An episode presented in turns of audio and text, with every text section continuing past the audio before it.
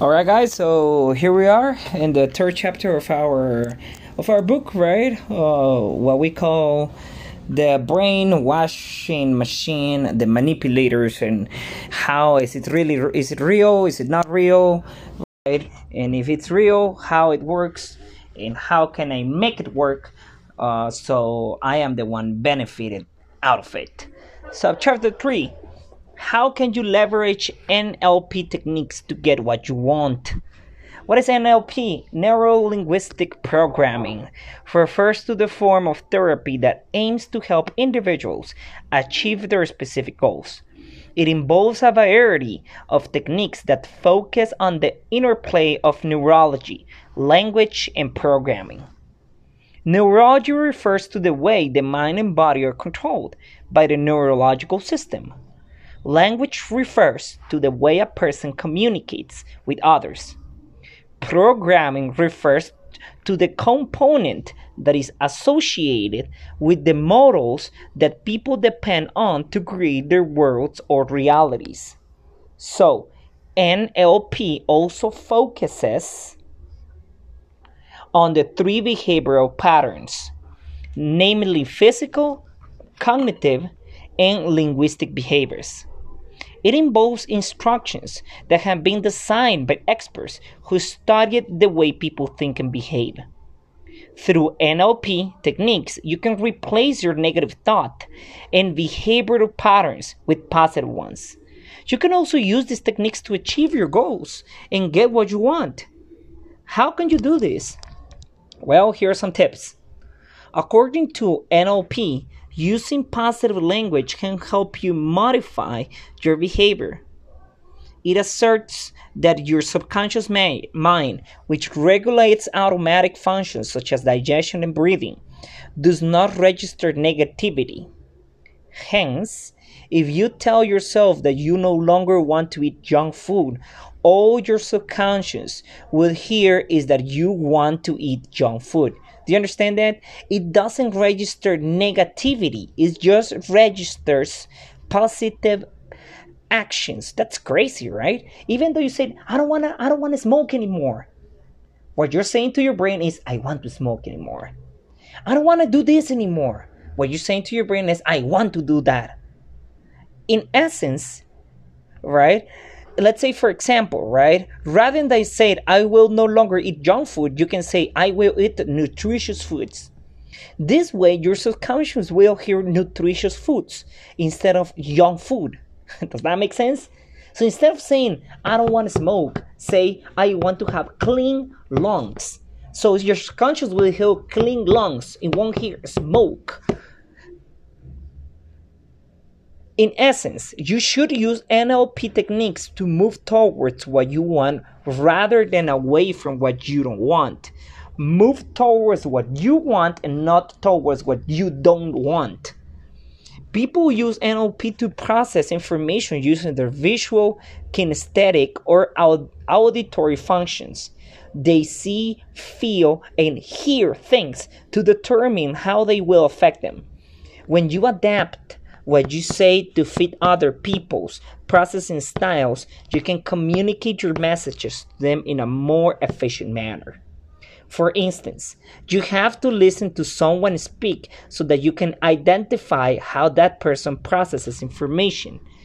If a client, boss, or colleague says things such as, I hear that product is profitable, or that sounds great, that person is auditory on the other hand, if she's if he says things such as that is smooth or I feel that this business is off to a good start, then that person is kinesthetic. His visual, if he incorporates words such as see and descriptive words in his statements. You should also consider the way you present your statements. Keep in mind that visual individuals tend to think in pictures. They visualize multiple images in their heads all at once. They usually look upwards when they talk. They respond well to hand gestures, uh, facial reactions, and other things that can see. Auditory people prefer to receive information that is presented in a linear manner. They tend to process information thoroughly and slowly. They consider ideas one at a time. They usually look laterally to the right or left. They respond well to modulated tones. Kinesthetic people tend to trust their gut. They're good at staying focused in spite of the distractions around them. They depend on their feelings and hunches. They usually look downward. They respond well to creative presentations. So, you should incorporate experiments and games into your conversations. Furthermore, experts say that if you want people to remember what you say, you should use the word but. They will remember whatever you said after the word but. However, they will most likely forget the first half of your sentence. Conversely, you should use the word and if you want people to remember your entire sentence. Let's say, for example, you say somebody, you're good and if you put more effort, you can be better. You're good, but. Entonces la gente dice, pero. Entonces ese pero is the one that you remember. Through NLP, you can discover opportunities you have never seen before. You can achieve huge success and progress when you change the way you talk. See to it that you master the techniques to get what you want in life. Chapter 4 How cults and organizations use mind control. Cults are highly manipulative. Cult leaders usually trick their members into joining and following the cult ways. They manipulate these uh, members to obey their commands or get their money. They use mind control, brainwashing, and other techniques to manipulate their targets.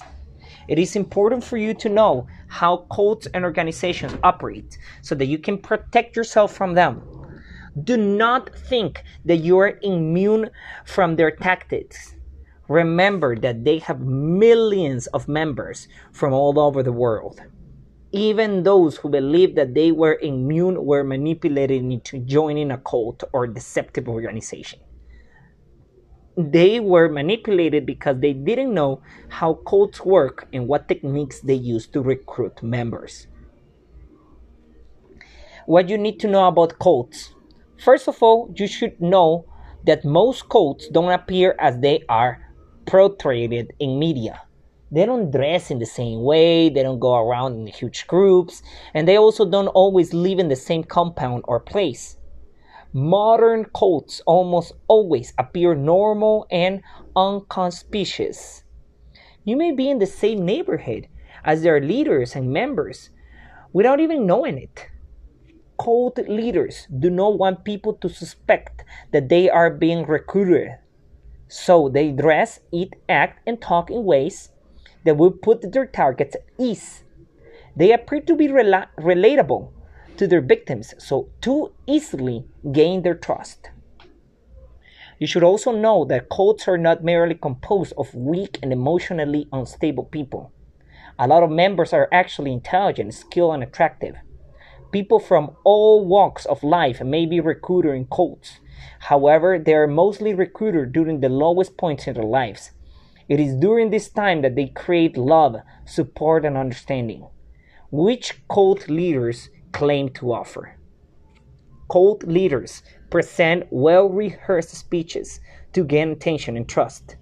They make themselves appear good by claiming to support research, help the needy, save the environment, etc. They will also tell you how successful and happy you will be once you join their group their existing members will convince you as well. Once you join them, you will know you will not notice that you are being manipulated because the reality will unfold slowly.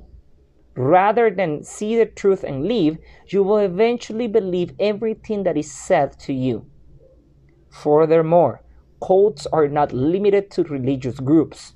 Modern cults typically include organizations that use devious recruiting tactics and mind control to get what they want from their members.